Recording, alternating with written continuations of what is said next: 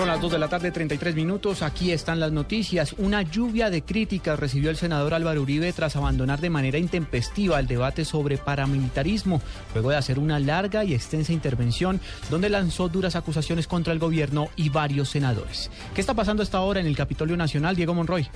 Hola, Juan Camilo, buenas tardes. Mire, pues en estos momentos se encuentran interviniendo cada uno de los voceros de las bancadas eh, de los partidos políticos que integran el Congreso de la República. El primero en hacerlo fue el senador senador de Cambio Radical Carlos Fernando Galán, quien cuestionó la salida de eh, Álvaro Uribe Vélez del recinto del Senado en donde se está desarrollando este debate y respondió frente al tema de las acusaciones que hizo contra el, ex, eh, contra el vicepresidente Germán Vargas Lleras. Escuchemos. Afirma el senador Uribe que además lamento que se haya salido así, él se ufana de ser frentero en la opinión pública, pero no vino a oír al senador Cepeda, viene, se despacha contra una cantidad de personas y se va y no pone la cara. Aunque yo sé que él nos está viendo en la televisión seguramente buena parte del equipo del Centro Democrático lo está haciendo, entonces esperamos que responda a lo que vamos a hacer como afirmaciones acá. Frente al tema de Germán Vargas, él hace una afirmación de que curiosamente, de manera apresurada, rapidito, le cierra la investigación y acusa al fiscal de eso, etc. Pero senador Macías, primero usted sabe que el testigo que acusó a Germán Vargas Lleras aceptó cargos y aceptó él mismo haber mentido. Esas son las declaraciones del senador del eh, Cambio Radical, Carlos Fernando Galán. En estos momentos se encuentra interviniendo Luis Fernando Velasco, vocero del Partido Liberal, quien está cuestionando lo dicho por el, senador Álvaro Uribe Vélez frente a la acusación que hace en contra del senador del partido de la U, Jimmy Chamorro. Estaremos muy atentos de lo que suceda en este debate de control político, ya que se levantó la plenaria que estaba prevista para las 4 de la tarde, entonces puede continuar este debate el tiempo que sea necesario. Diego Fernando Monroy, Blue Radio. Dos de la tarde, 35 minutos, la Fiscalía anunció la creación de un equipo especial para investigar la muerte de siete policías en el departamento de Córdoba. Carlos Alberto González. Así es, será una comisión judicial integrada por tres fiscales y otros diez investigadores, todos integrantes de la Unidad Especial contra el Crimen Organizado de la Fiscalía, quienes estarán al frente de estas investigaciones por la muerte de los siete policías sin ataque perpetrado por eh, la guerrilla allí en zona rural del municipio de Montelíbano, en el departamento de Córdoba. Trabajo de campo, pruebas eh, testimoniales recopilan los investigadores para establecer las circunstancias de tiempo, modo y lugar que enmarcaron estos eh, trágicos hechos. Carlos Alberto González, Blue Radio. La Iglesia Católica reconoció a Clara Rojas como víctima de la guerrilla, pero descarta que viaje a la mesa de negociación de la paz en La Habana, Cuba, por su condición de congresista. Simón Salazar.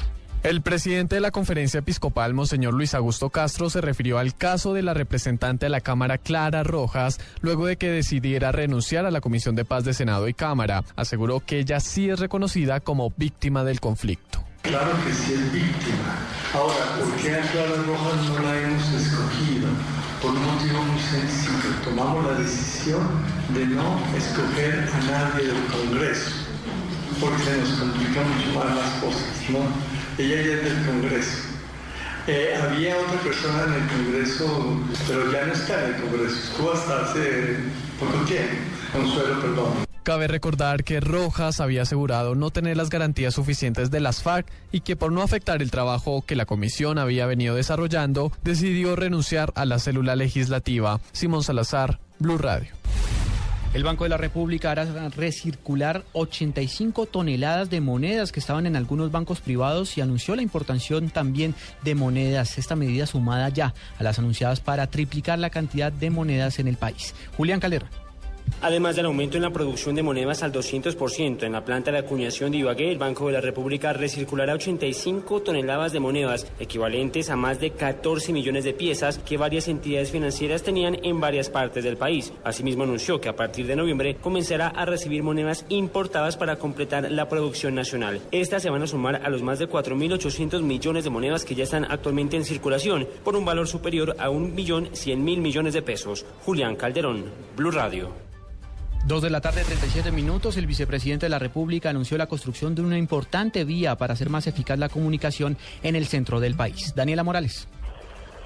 Juan Camilo, buenas tardes. El vicepresidente de la República, Germán Vargas Lleras, aseguró que con la firma de este contrato se logrará reducir el tiempo de viaje de sectores como el Llano hacia los municipios de Cundinamarca y también otros lugares de Bogotá. Además, aseguró pues que esta nueva carretera estará lista en el 2019 va a poder economizarse cerca de dos horas en su salida a Villavicencio sin ingresar a la ciudad de Bogotá. Una vía estratégica para Cundinamarca, Sopó, La Calera, Patios y todos los municipios del Oriente.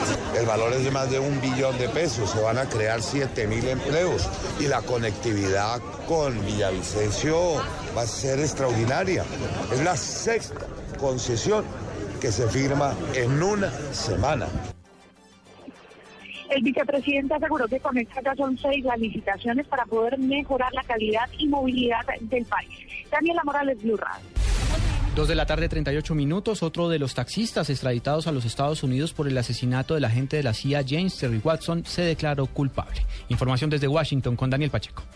Andrés Oviedo Álvarez, uno de los siete hombres extraditados acusados del homicidio del agente de la DEA James Terry Watson en un paseo millonario en Bogotá, se declaró hoy culpable ante una corte de Virginia en Estados Unidos. Oviedo, que había sido acusado de seis cargos, aceptó dos, homicidio en segundo grado de una persona protegida internacionalmente y concierto para secuestrar. Con esto, alias Flaco, como era conocido este miembro de la banda delincuencial bogotana, se convierte en el segundo de los extraditados en declararse culpable tras una negociación con la Fiscalía. La situación de los otros cinco acusados está aún por definirse y un posible juicio se llevaría a cabo a finales de este año. En Washington, Daniel Pacheco, Blue Radio. Dos de la tarde, 39 minutos. Ampliación de estas y otras informaciones en blueradio.com. Continúen con Blog Deportivo.